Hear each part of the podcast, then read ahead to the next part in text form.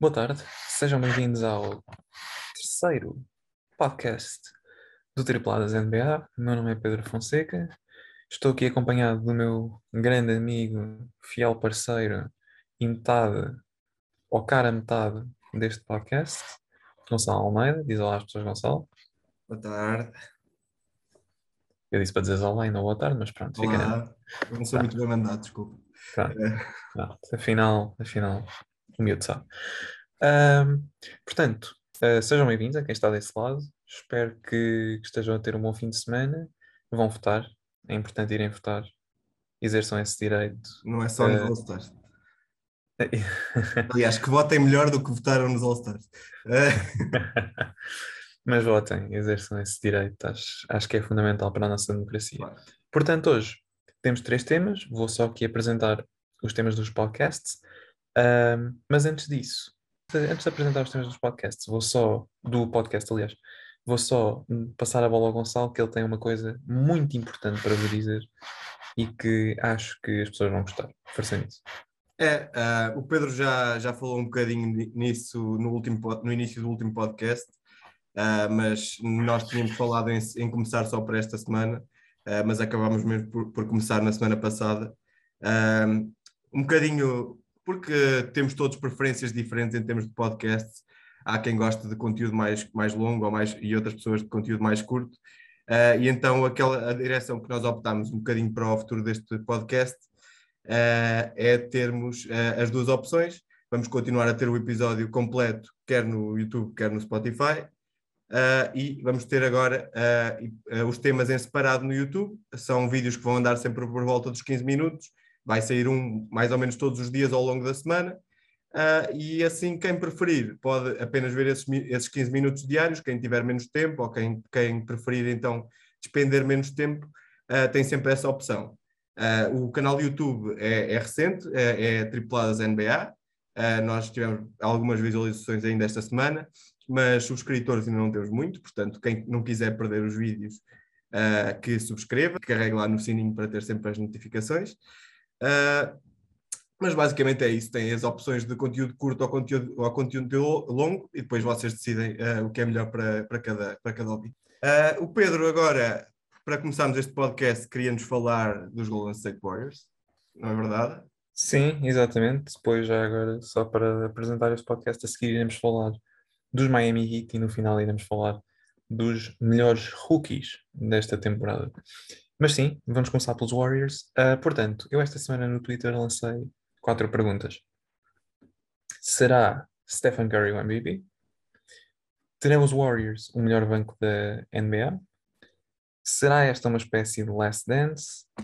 E se fizeram bem em não trocar os jogadores jovens por um potencial outro All-Star? Disclaimer: nós estamos a gravar isto sexta à noite. Se eu estou irritado com o facto do Andrew Wiggins ser titular no All-Star Game, a resposta é sim, estou. Não acho que mereça ser um titular, mas pronto, vá. All-Star ainda passa, vá. Mas titular nunca na vida. Pá, consigo dizer, se calhar, um ou dois jogadores que mereciam muito mais do que ele, nomeadamente, claro, Rudy Gobert e até o colega de equipa dele, o Draymond Green. Mas pronto, vamos avançar. Ahm, começando pela primeira pergunta: será Stephen Curry o MVP? Ahm, eu tenho algumas dificuldades em responder a isto porque acho que, apesar da grande época que ele, que ele está a fazer coletivamente e do facto dos Warriors estarem a ultrapassar as expectativas, individualmente não está a ser a melhor época que ele está a ter.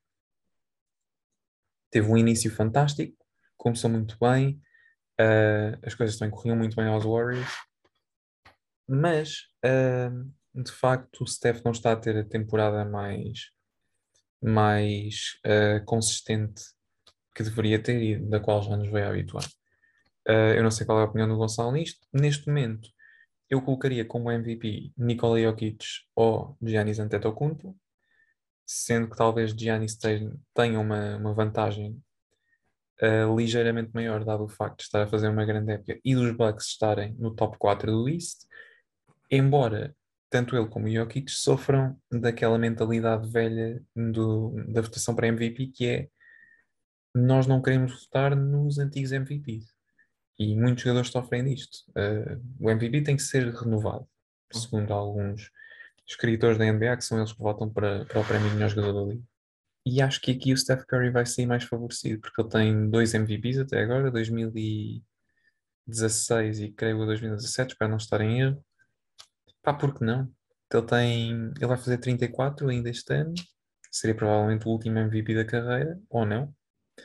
Um, e acho que existem reais possibilidades disso poder acontecer, embora eu acho que ele neste momento esteja em terceiro, talvez até quarto atrás de Kevin Durant. Uh, mas queria saber a tua opinião, Gonçalo. Uh, eu neste momento tenho, curiosamente, uh, e posso estar a ser um bocadinho, uh, um bocadinho injusto, mas tenho, tenho Steph Curry no, no, na liderança de um terceiro nível de, de candidatos a MVP. Acho que Steph Curry, dentro de. Acho que está claramente à frente desses nomes, mas está no mesmo nível do que Jamorant, LeBron James, Chris Paul. Acho que está à frente desses todos. Uh, DeMar DeRozan também. Acho que está à frente desses todos, mas tenho nesse nível.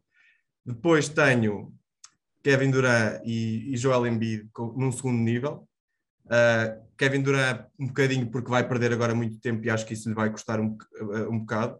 Joel Embiid para mim tem sido o melhor jogador desde o início deste ano de 2022. Está a fazer 33 pontos por jogo desde o início do ano. Uh, mas tem um problema de ter começado a época de forma algo irregular.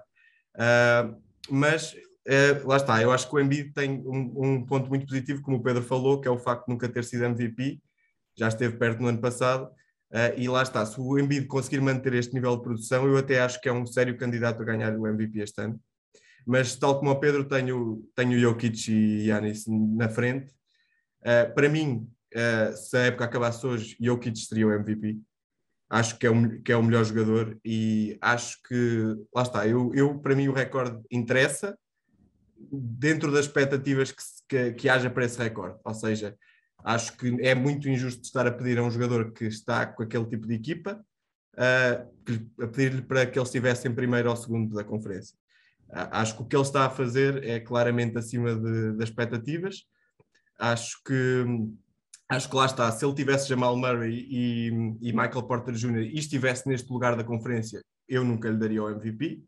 Mas sem os dois estar neste lugar da conferência, estar a, a fazer os números que está a fazer, está a liderar a liga em tudo que é estatísticas avançadas, uh, é assim, acho que é extremamente impressionante. Acho que Yanis poderá ter, por outro lado, mais hipóteses porque também tem ótimos números e a equipa dele, apesar de neste momento estar em quinto na conferência, uh, o Oeste está muito perto de tudo uns dos outros, então com, numa questão de dois, três jogos, ele pode, a equipa dele pode passar para, para, para a liderança da conferência.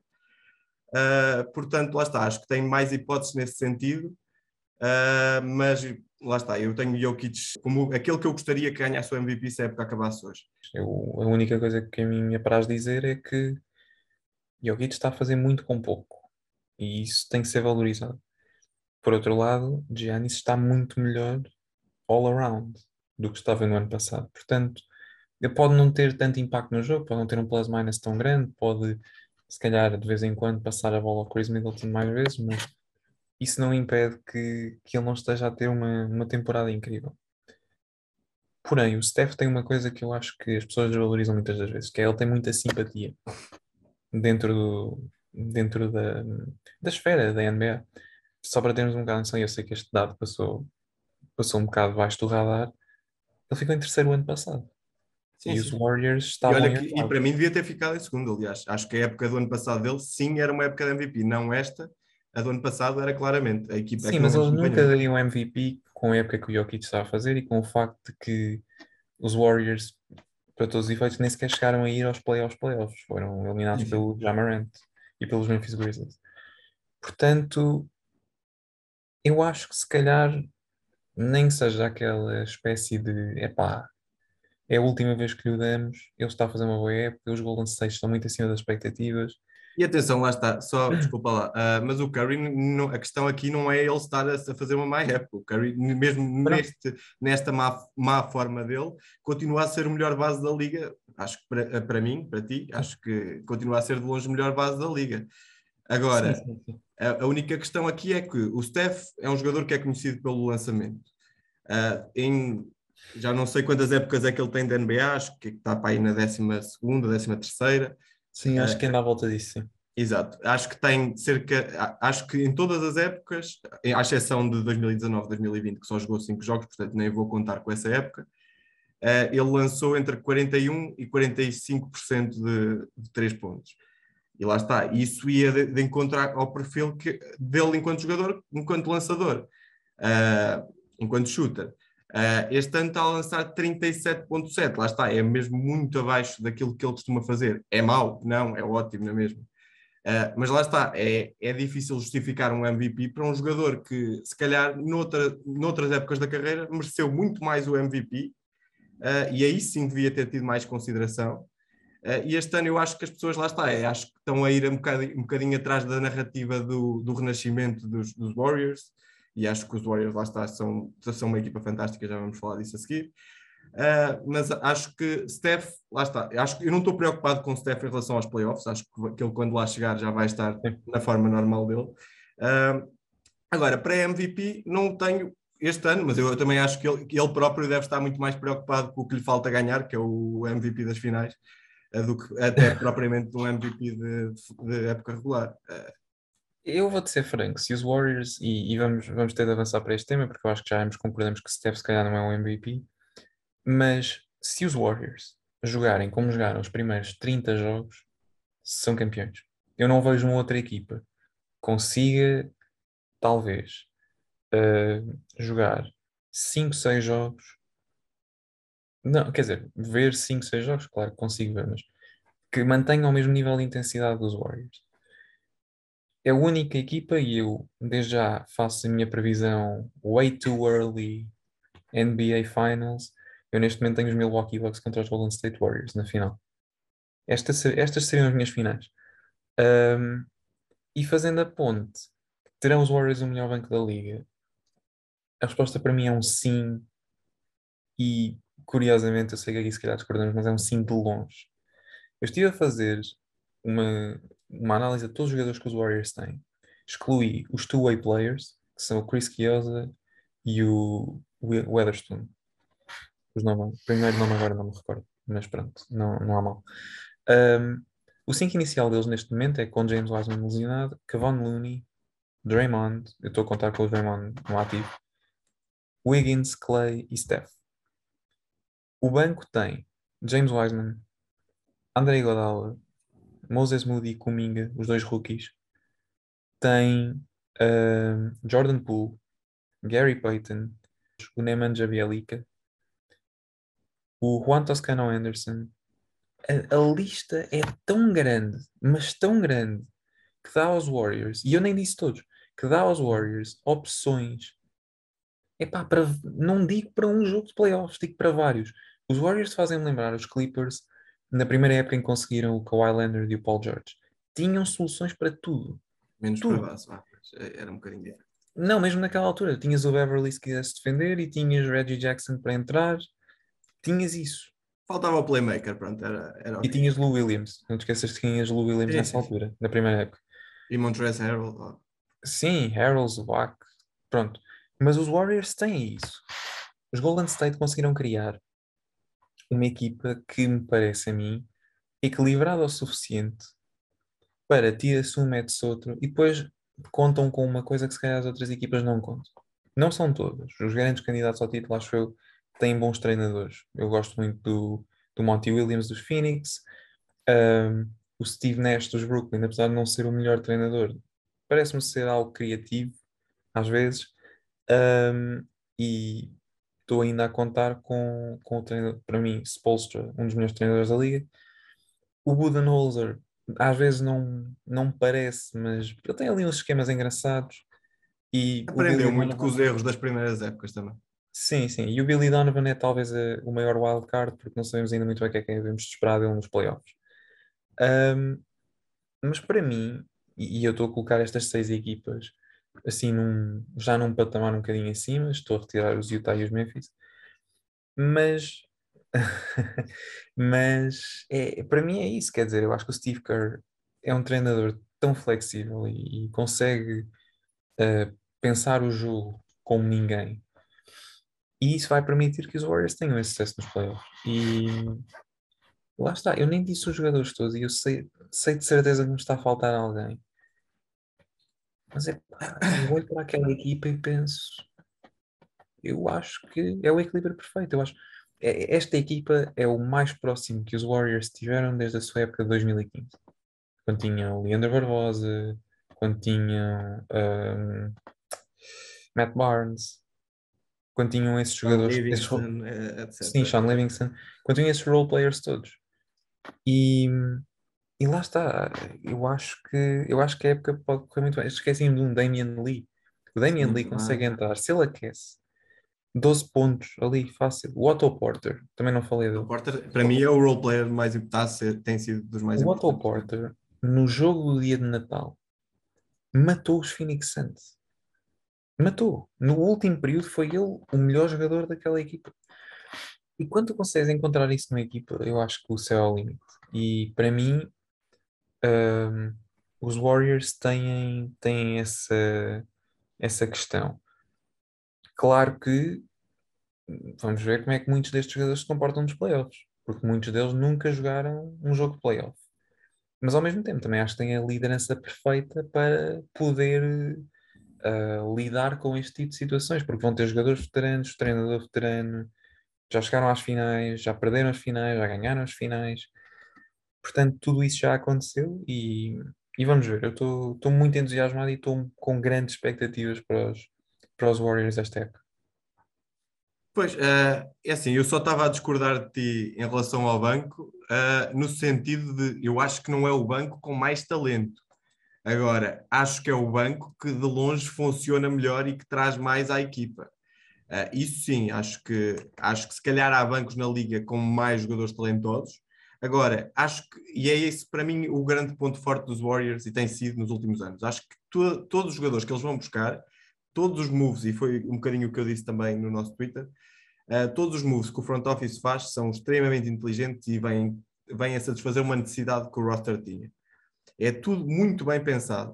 Uh, e vamos falar, lá está, de duas equipas que muitas vezes me irritam bastante, uh, quer os Golden State, quer os Miami, mas irritam-me de tão perfeitas, de tão, tão perfeitas que são. São organizações praticamente perfeitas, parece que fazem tudo bem, é tudo muito bem pensado, toda a gente quando chega ali joga melhor. É, é tudo muito, muito bom. Um, o, futuro está, o futuro dele está garantido. Tem Cominga, que tem, tem, é, que tem um futuro enorme. Uh, tem Moses Moody, que neste, não, não tem muitos jogos, mas é o melhor marcador da G League, com 32 ou 33 pontos uh, nos 5 ou 6 jogos que fez na G League. Uh, tem o Wiseman, que vai voltar. Um, lá está. Depois tem Gary Payton, é um defensor incrível que eles foram buscar quando mais ninguém o queria. Uh, ele agora tá, tem jogado menos minutos nos últimos tempos, mas eu, pelo que eu li também tem a ver com restrições de possíveis lesões uh, para o ter uh, 100% para os playoffs. Uh, aquela equipa parece que está construída de uma forma exatamente perfeita. Só, só digo uma coisa, acho que há ali dois jogadores que aquela equipa vai precisar na máxima força, que é Steph Curry e Draymond Green se tiver aqueles dois, eu acho que mesmo que perca um, um, um outro jogador, eu acho que eles se aguentam bem. Um, acho que aqueles dois são essenciais para o sucesso daquela equipa. Uh, a única razão que eu não, não os aponto como os, os, meus principais candidatos ao título é, é uma, uma grande ameaça que eu acho que há para eles, que são os Phoenix Suns.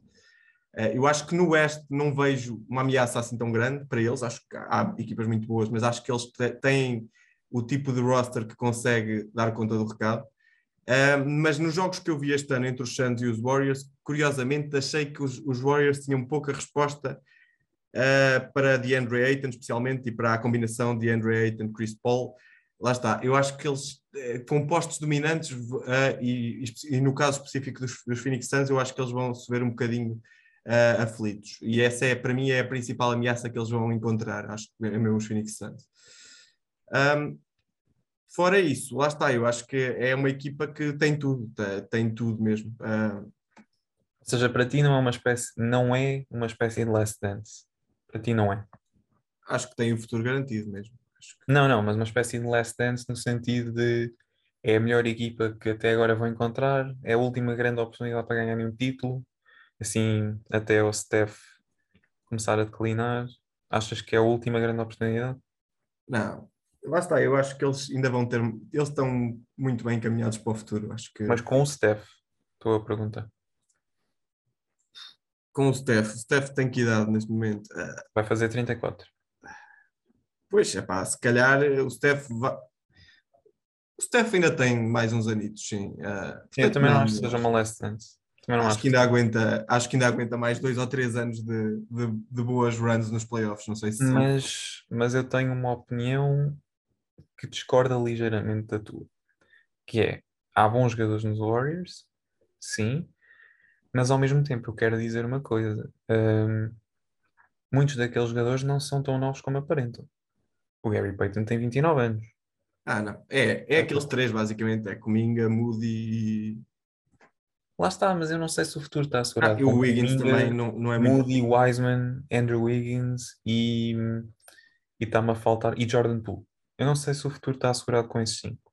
Pois. É. Agora, epá, eu, eu, eu, digo isto porquê? Porque muitos destes jogadores, lá está, estão.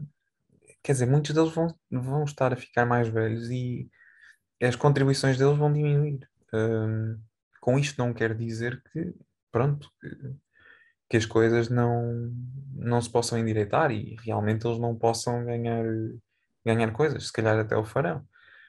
Mas ainda me parece cedo para dizer que tem o futuro garantido. Porque apesar, lá está, não me digo que não sejam bons jogadores, mas se calhar neste momento eu vejo os Minnesota com mais futuro assim a 5 anos do que os Golden State.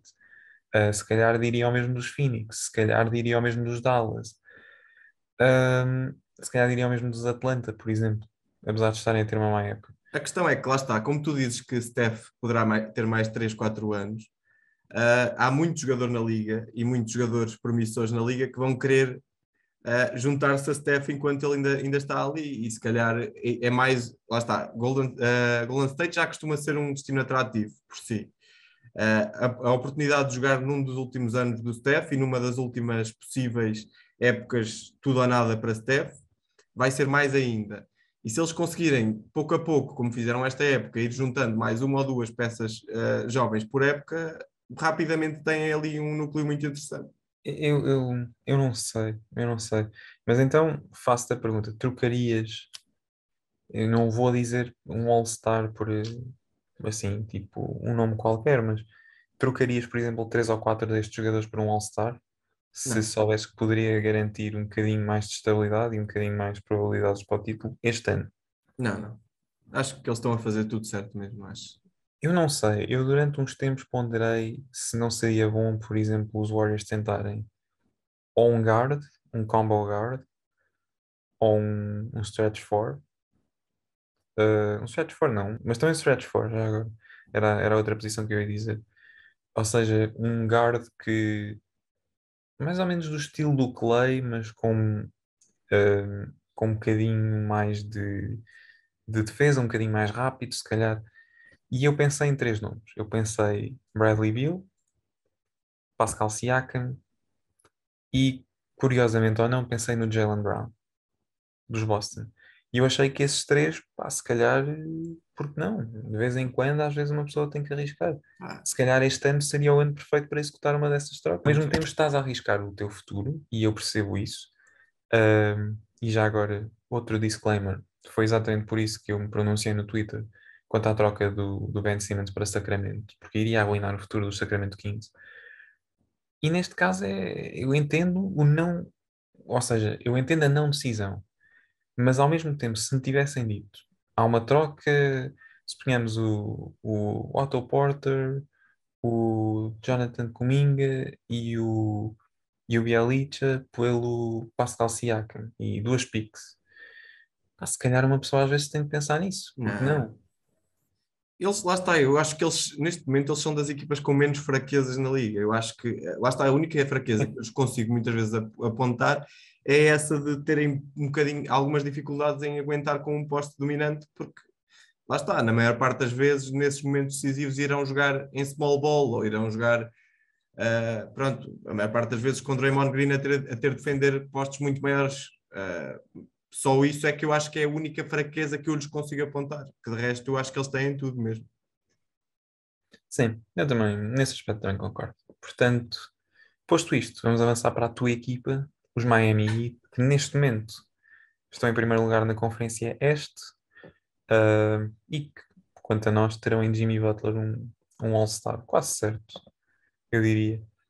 Um, e já agora dizer, antes, antes do Gonçalo começar a falar, eu acho que Miami é a equipa que faz os melhores drafts, ou os drafts mais consistentes, ano após ano. E juntamente com os Miami, eu se calhar diria mais três equipas: Toronto, OKC, especialmente nos últimos anos, e Atlanta. São talvez as quatro equipas que têm feito assim melhores drafts. Pelo menos assim daquilo que me lembro dos últimos 10, uhum. 15 anos, talvez tenham sido os melhores os Heat foram buscar grandes jogadores, ou desenvolveram grandes jogadores, em picks que não seriam esperadas. Uhum. Bam Adebayo, uh, Tyler Hero, Duncan Robinson. Tem agora um jogador que eu, que eu estou a apreciar bastante, Omer Yurt Seven. Um, quer dizer, uma pessoa olha e pensa, bem, o front office em Miami está a trabalhar bem. É mesmo isso. Uh, não, tenho muito mais a acrescentar. Acho que é uma equipa que, lá está, tal como os Warriors, parece que fazem tudo, tudo perfeito, parece que sabem sempre mexer-se uh, no sítio certo. Acho que para mim, uh, isto é estranho dizer quando eles estão em primeiro lugar da conferência, mas eu cada vez que vejo aquela equipa, eh, o que eu penso é isto é uma equipa de playoffs. Uh, não, até podem ficar em primeiro lugar na regular season, mas eu olho para aquela equipa e eu penso, esta equipa está talhada para os playoffs. Uh, acho que não são talvez os, as, os maiores candidatos àquela conferência, porque temos equipas muito boas como os Milwaukee ou como os Brooklyn, mas eu acho que são aquela equipa que pode surpreender toda a gente, mesmo quando não estiverem à espera disso. Uh, e um bocadinho porque acho que tem as peças todas certas para isso. Uh, acho que tem o único jogador que no ano passado conseguiu abrandar uh, Kevin Durant que é PJ Tucker. Acho que é importantíssimo para qualquer equipa que queira ser campeã. Acho que é um jogador que acrescenta mesmo muito. E lá está, é um jogador que este ano está a lançar extremamente bem. Mas, acima de tudo, é, quem o vai buscar não é, não é tanto por essa parte, é acima de tudo pela defesa que ele traz. Uh, pela garra que ele traz, pelo que ele acrescenta nesse aspecto, uh, acho que é mesmo muito importante. Depois foram buscar o Caleb Martin, tem sido uma adição fantástica. Uh, os irmãos Martin são dos meus role players preferidos nesta liga. Adoro, uh, adoro os dois, adoro tudo o que trazem uh, do ponto de vista defensivo também. e lá está naquela equipa, toda a gente defende, toda a gente trabalha, toda a gente desenvolve. Parece que há uma cultura diferente que faz com que a mentalidade de qualquer jogador mude. Uh, mesmo Duncan Robinson, por exemplo, que este ano não, não, está a ter uma época tão boa, está a lançar pior, mas nota-se que ele que não, não defendia nada, que era um dos jogadores mais negativos do ponto de vista, do ponto de vista defensivo, mesmo ele nota-se que pelo menos o esforço está lá agora, nota-se que quer defender, que quer ser mais, mais uh, quer contribuir mais defensivamente. Depois tem Tyler Hero, que está a fazer uma época fantástica. Kyle Lowry, que é o, aquele eterno jogador que epá, é um jogador que traz muito à sua equipa que acrescenta imenso a todas as equipas em que passa, que mesmo sem ter grandes números, melhora também toda a gente à sua volta, que mergulha por todas as bolas, que uh, uh, é especialista em levar charges a toda a hora. Um, epá, não tenho grandes palavras para esta equipa, falaste no Yurt Seven, tem sido, uh, é um jogador que é um rookie que, pronto, ele conta como rookie, mas ninguém dava nada por ele. Uh, e enquanto o Bem Adebayo esteve de fora, fazia 12, 13, 14 ressaltos por jogo com uma maior facilidade. Max Truss, Gabe Vincent, quantidade de peças, lá está, é um bocadinho o que falámos para os Warriors, também aplica-se muito a este, a este sítio, não sei se tens mais alguma coisa, o que é que tu tens a acrescentar, mas eu, para mim é muito isto. Eu não tenho muito, eu acho que a cultura em Miami sempre foi assim uh, sempre teve esta questão de chegas aqui é para trabalhar, ponto final. E eu acho que é isso que lhes tem dado o sucesso, apesar de terem vivido uma época gloriosa de, entre 2010 e 2014, quando esteve lá o LeBron e, e os Big Three, com o Dwayne Wade e com o Chris Bosh. Um, não quer dizer que E, isto por acaso é uma coisa muito engraçada. Eu normalmente gosto muito de saber como é que as organizações se reinventam depois de terem tido muito sucesso, porque orientar-se depois de um falhanço é muito fácil. É, porque a partir daqui é sempre a subir. As expectativas já estão baixas, portanto, a partir daqui só pode subir. Mas os Miami tiveram, sem ser ali um ano um bocado mais difícil, mas também foi um bocadinho mais compreensível. O Chris Bosh teve um problema de saúde muito grave. Uh, para quem não sabe, ele teve um, um coágulo no. Creio que tenha sido no pulmão, agora não, não tenho bem a certeza. E, e fez-lo perder metade da temporada. O Dwayne Wade tinha lesões constantemente antes de se reformar. E houve ali um ano ou dois em que eles caíram um bocadinho. Mas o que é mais curioso é souberam reinventar-se. Souberam esperar pelo momento certo, esperar pelo jogador certo. E o jogador certo para mim foi Jimmy Butler. Era um jogador que estava farto da cultura dos Minnesota, que ninguém trabalhava, que ninguém fazia nada, ele dava ao litro e as coisas não saíam bem. Foi para os Philadelphia, pensava que ia para uma posição ainda melhor. Não foi, porque entretanto chegou aos Philadelphia. A expectativa era que pudessem ir a uma final ou ganhar até. Ainda foi interessante a época que ele lá esteve, acho que até foi onde foram mais foi, longe. Foi, aliás, eu continuo a achar que aquele quarteto tinha tudo para ser um quarteto de estrelas. Tobias Harris, Jimmy Butler, Ben Simmons e Joel Embiid, tudo no mesmo campo ao mesmo tempo, tinha de dar certo. Mas não deu. E o que é curioso é que no ano a seguir, Jimmy Butler assina pelos Miami, há uma pandemia, mas ele vai às finais.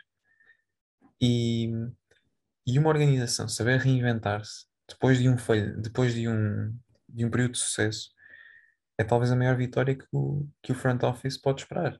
E tudo isso foi feito pelo draft. E tiveram dissabores. Tiveram o Justice Winslow, que se calhar na altura toda a gente pensava que ia ser uma estrela, e acabou por rumar aos Memphis. Neste momento está lá.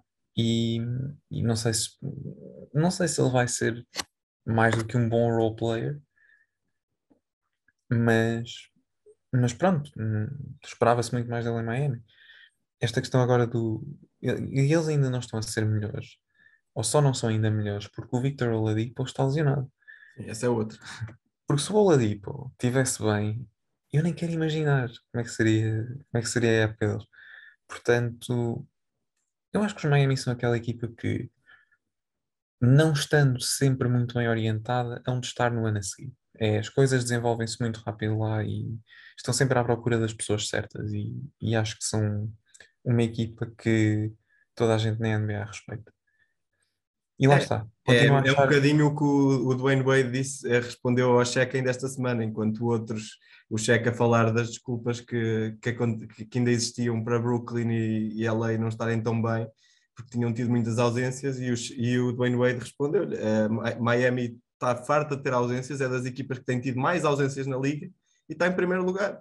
Porque eles Exato. sabem ajustar-se a qualquer situação, a qualquer, a, qualquer- a qualquer barreira, e o Spolstra, pronto, o Spolstra é fantástico, é dos três melhores Sim. treinadores da liga também. Ah, e lá está, não sei E como é é que talvez o treinador com, e é talvez o treinador com o melhor percurso na- dentro da liga. Fora Popovich, pronto, que é Popovich sempre, mas é, Sim, não, mas o melhor percurso no sentido. Ele começou como treinador de vídeo dos Boston e é o treinador principal dos Miami. Portanto, isso quer dizer muito. E a maneira como, ele, como a equipa joga, nota-se que há Sim. muito trabalho por trás. E sabes o que é que eu acho já agora? Eu, eu não sinto tanto isso nesta equipa.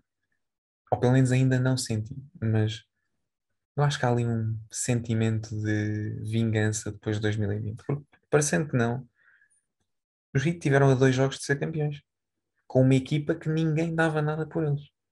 Que estava em quinto. Eh, e que na altura até se falava que se calhar Miami e Indiana, que foi o jogo desse- da- dessa primeira ronda durante eh, aquela época da bolha. Sim, podia ser ainda mais bem disputada do que o que foi. E os Miami ganharam 4-0. Portanto, pronto, é isto. São uma organização muito boa. Acho que neste momento, se há duas organizações que eu gosto muito, é para além dos Golden State, serão Miami e Toronto. Sem dúvida, acho que são as melhores organizações historicamente na NBA. É, Sim, estou o curioso San para ver o Antonio que é que- também. Sim, estou curioso para ver o que é que vai ser feito de duas organizações.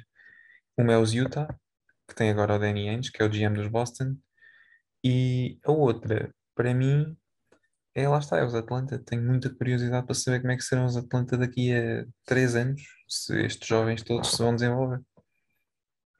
Pois, uh, lá está, é que Miami também, à semelhança do Golden State, tem muitos jovens também neste momento, tem alguns jovens também que começar a construir o futuro.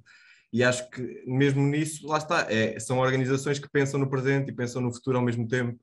Uh, eu gostava que os meus Utah, por exemplo, fizessem um bocadinho mais isso, mas uh, porque acho que fora Donovan Mitchell o talento jovem é muito escasso naquela equipa e acho que lá está, tu falavas, tu perguntavas agora o que é que será o futuro da construção daquela equipa, eu acho que não vai ser nada.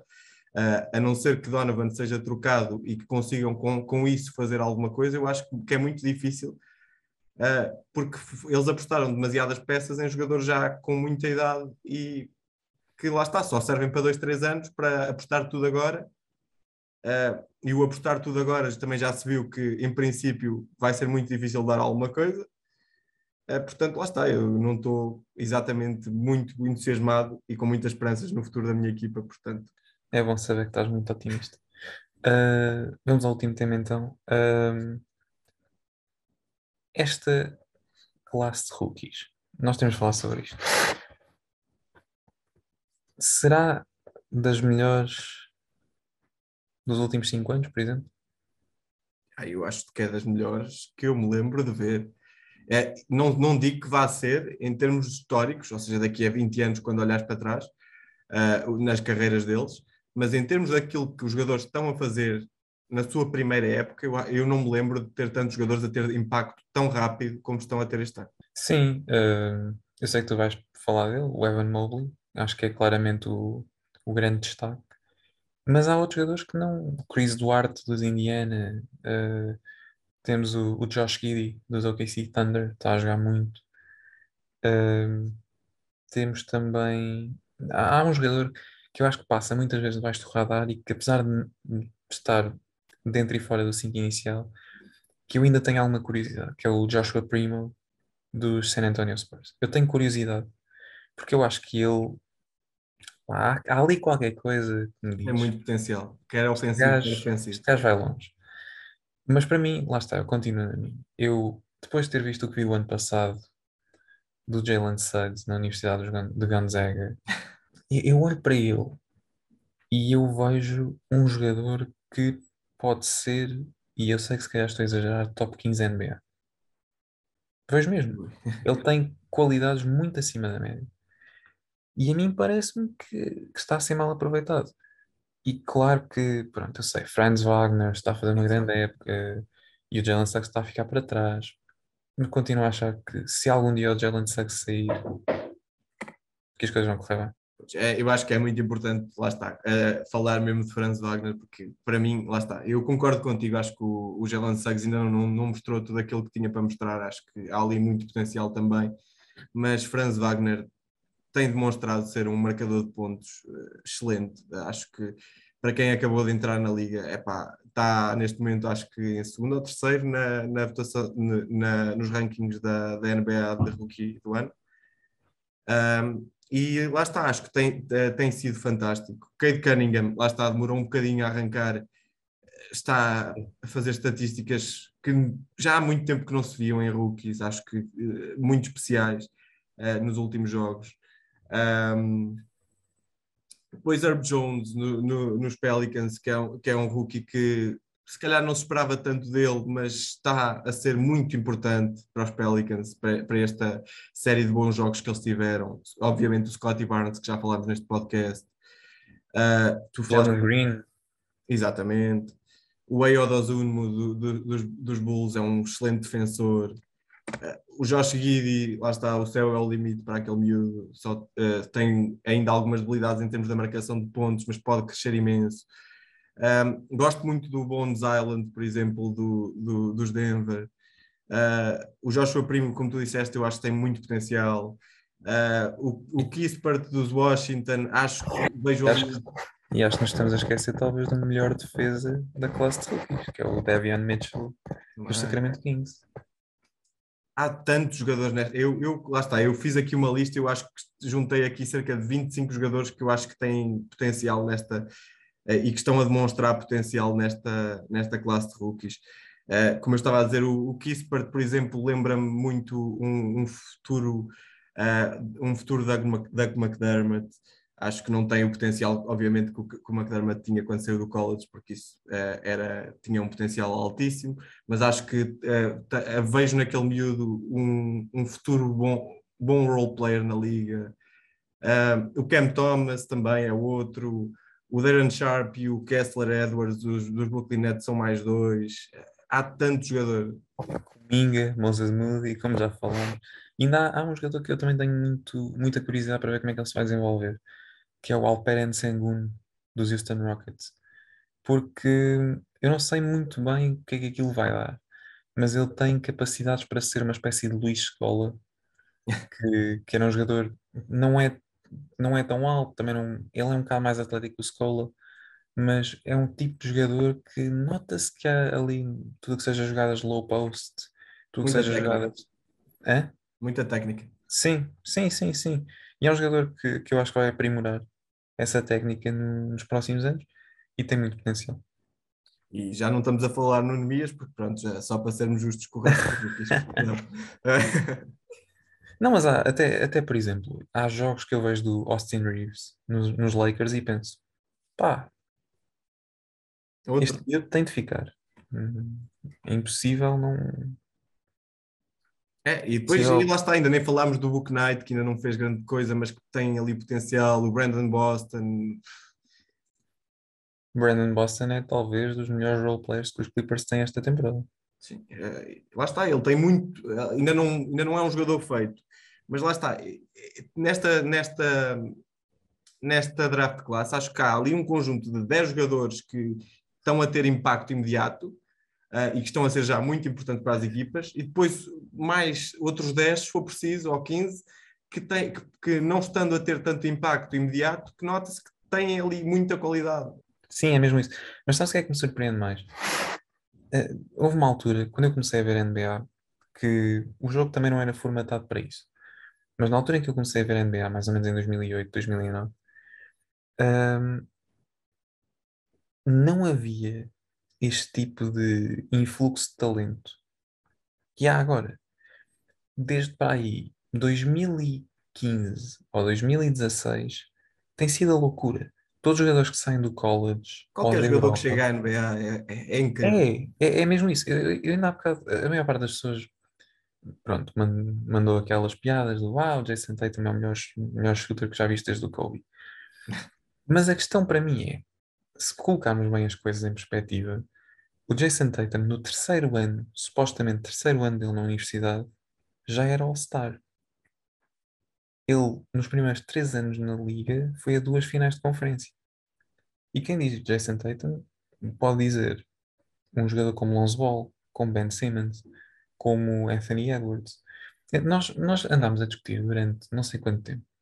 Há, há um ano, não foi nesta draft class, foi na anterior, a questão do, do aliás, antes ainda de do Anthony Edwards, andávamos a dizer, pronto, o Zion é a escolha número um, e a partir daí, quem é que vai?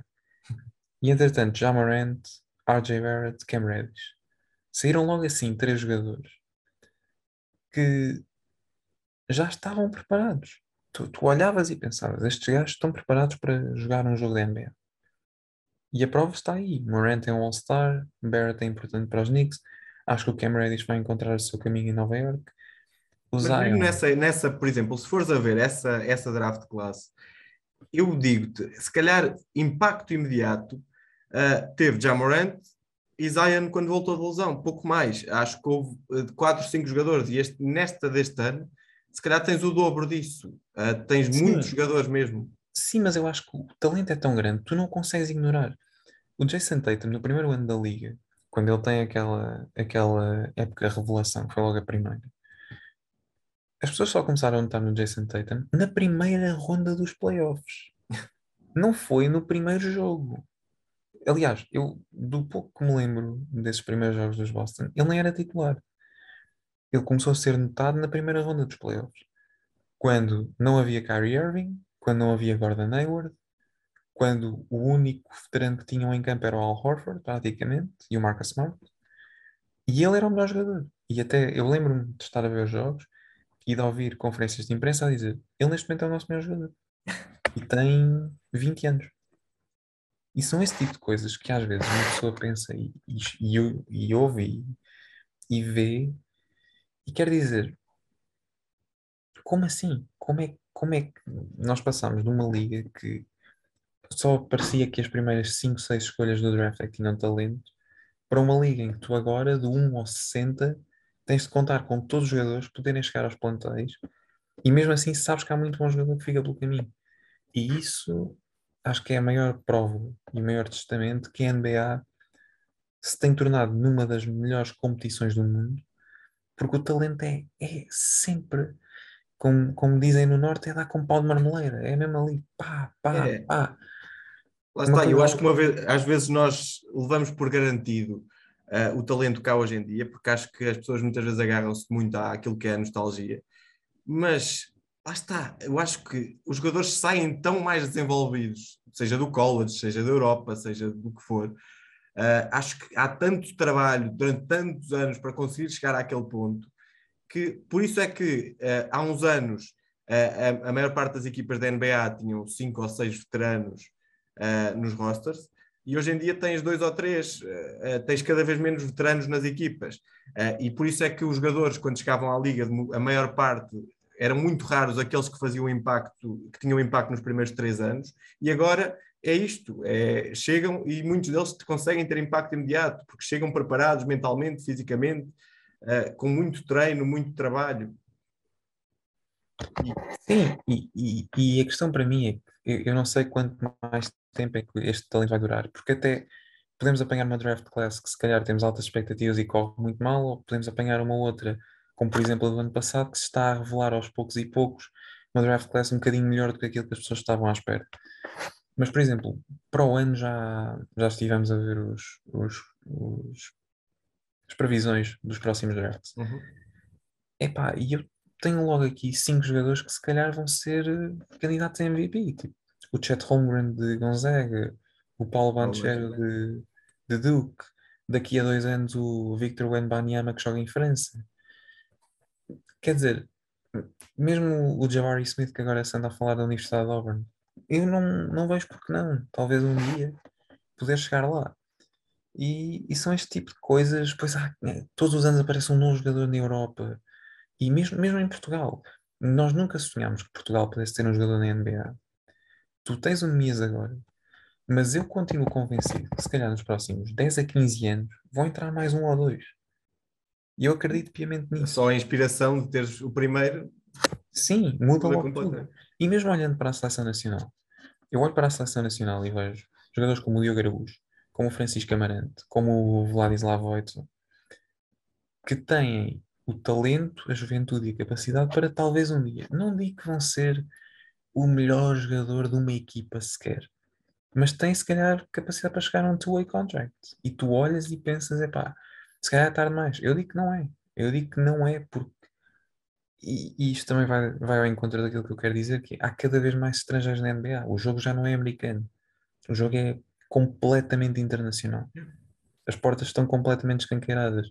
E isso obriga a que os jogadores no college tenham de trabalhar ainda mais para serem dotados e obriga a que a NBA tenha que ter uma rede de scouting uh, espalhada por todo o mundo. E eu acho que é, isso também ajuda a que haja um grande influxo de talento. É, já não basta, lá está, acho que acima de tudo já não basta uh, o tamanho, já não basta, lá está, há uns anos, se calhar, se tu tivesses 2 metros e 10, 2 metros e 20, uh, se fosses um jogador enorme, uh, chegavas à NBA, mesmo sem ter muito mais que isso. agora já não chega só isso. lá está, tem jogadores muito grandes e que contribuem, mas depois tu vês que claramente há ali outras coisas. O Yurt Seven é um exemplo disso. É, é, é, um jogador muito grande, que faz muitos ressaltos, mas tu vês o, posicionamento dele, a maneira como ele uh, ganha aqueles ressaltos, não é só tamanho, é muita inteligência, muito estudo de, uh, daquilo que é a arte dele, que é, acima de tudo, uh, os ressaltos. mas depois, lá está, é um jogador que nota-se que há ali muito trabalho e cada vez acho que se vê mais isso. Acho que cada jogador uh, depois foca-se naquilo que é a sua, a sua uh, no fundo, a sua arte, seja defender, seja ressaltos, seja uh, ser playmaker, seja lá está, seres um, uma, um canivete suíço e fazeres um bocadinho de tudo. E lá está, acho que, acho que isso cada vez mais se nota. Acho que os jogadores identificam aquilo que é o seu, o seu arquétipo e desenvolvem a partir daí. E depois lá está, há muita concorrência, portanto, os que chegam lá são o topo do topo. Sim, e eu acho que eu acho que isto tudo começou com um jogador, que é o Giannis. Porque as pessoas começaram a ver o Giannis. O Giannis, para quem não sabe, acho que foi eu até vou, vou, fazer aqui uma pesquisa rápida, mas eu tenho quase certeza que foi entre 10 a, de, décimo a décimo quinto no, no draft dele, que foi já quase 10 anos. Mas eh, foi, foi décimo quinto, exatamente. Foi décimo quinto. E quer dizer, na altura as pessoas esperavam algumas coisas dele. Mas ele viram que ele tinha um skill set tão abrangente e acho que foi a partir daí, eu acho que foi esse o momento, quando as pessoas começaram-se a perceber, ok, há um miúdo ali em Milwaukee que com três dribles faz o campo todo, que salta, parece que vai sair pelo pavilhão fora, que tem uma passada descomunal, que consegue faltava também, basicamente tu vias aquilo, falta-lhe ganhar músculo, e foi o que ele fez. Sim, exato, exato, exatamente. Ele era magríssimo quando chegou à NBA, ficou forte, e não só, quer dizer, nós estamos a falar há bocado dos candidatos a MVP. Ele está a fazer seis assistências por jogo. Ele foi campeão ano passado. E o mais assustador disto tudo, ele tem 25 anos. Ele tem 25. Ele não tem 32. Ele não está a acabar a carreira. Ele não, quanto muito está a começar. Pá, isso é assustador. Pensar que um rapaz com tanto talento, que ninguém dava nada por ele, Seja para mim, lá está. Eu acho que Yanis neste momento já é, é, é, o melhor jogador da liga. Acho que em termos de consistência nos últimos ah, anos, concordo. não há ninguém como ele. Acho que Sim, concordo. Só não acho é mais visto de, como, como isso porque não é americano, porque vem da Europa e a imprensa americana não deixa que ele seja visto como uma das principais vacas. Sim, mas eu acho, eu acho isso, é, isso é engraçado dizer porque eu concordo contigo. Mas eu acho que para além de concordar contigo, o que eu sinto é que na Europa as pessoas já começam a reconhecê-lo como o melhor jogador da liga muito mais facilmente do que, por exemplo, o LeBron ou o Kevin Durant. E eu, eu também vou por aí. E, epá, e, e, o influxo de talento, eu por acaso estava a pensar também num outro jogador que também me surpreende, que é o Fred Van Vliet. Fred Van Vliet não foi escolhido por nenhuma equipa. Simplesmente pôs o nome dele no draft, gostaram gostaram do que viram em alguns, em alguns treinos e escolheram.